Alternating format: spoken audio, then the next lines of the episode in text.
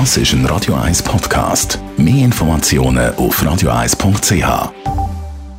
1. Unterstützt vom Kopfwehzentrum Irlande Zürich. www.kopfwww.ch Viele reden ja immer wieder von der Work-Life-Balance. Wichtig ist wichtig, möglichst einen guten Ausgleich zu finden zwischen äh, Arbeiten und Privatleben. Die meisten äh, kriegen es dann gleich nicht optimal an, weil im Alltag kann man das nicht ganz so einfach amigs umsetzen.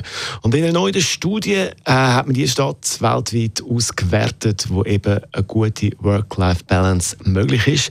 Und da ist die Schweiz gut dabei. Gerade verschiedene Schweizer Städte sind in der Top 10 von dieser weltweiten Liste. Platz 1 geht allerdings nicht in die Schweiz, sondern nach Norwegen. Oslo ist äh, in Sachen Lebensqualität und Work-Life-Balance zuvorderst an der Spitze von dieser Liste. Dann gerade auf Platz 2 kommt aber die Schweiz. Und zwar mit Zürich? Nein, Bern.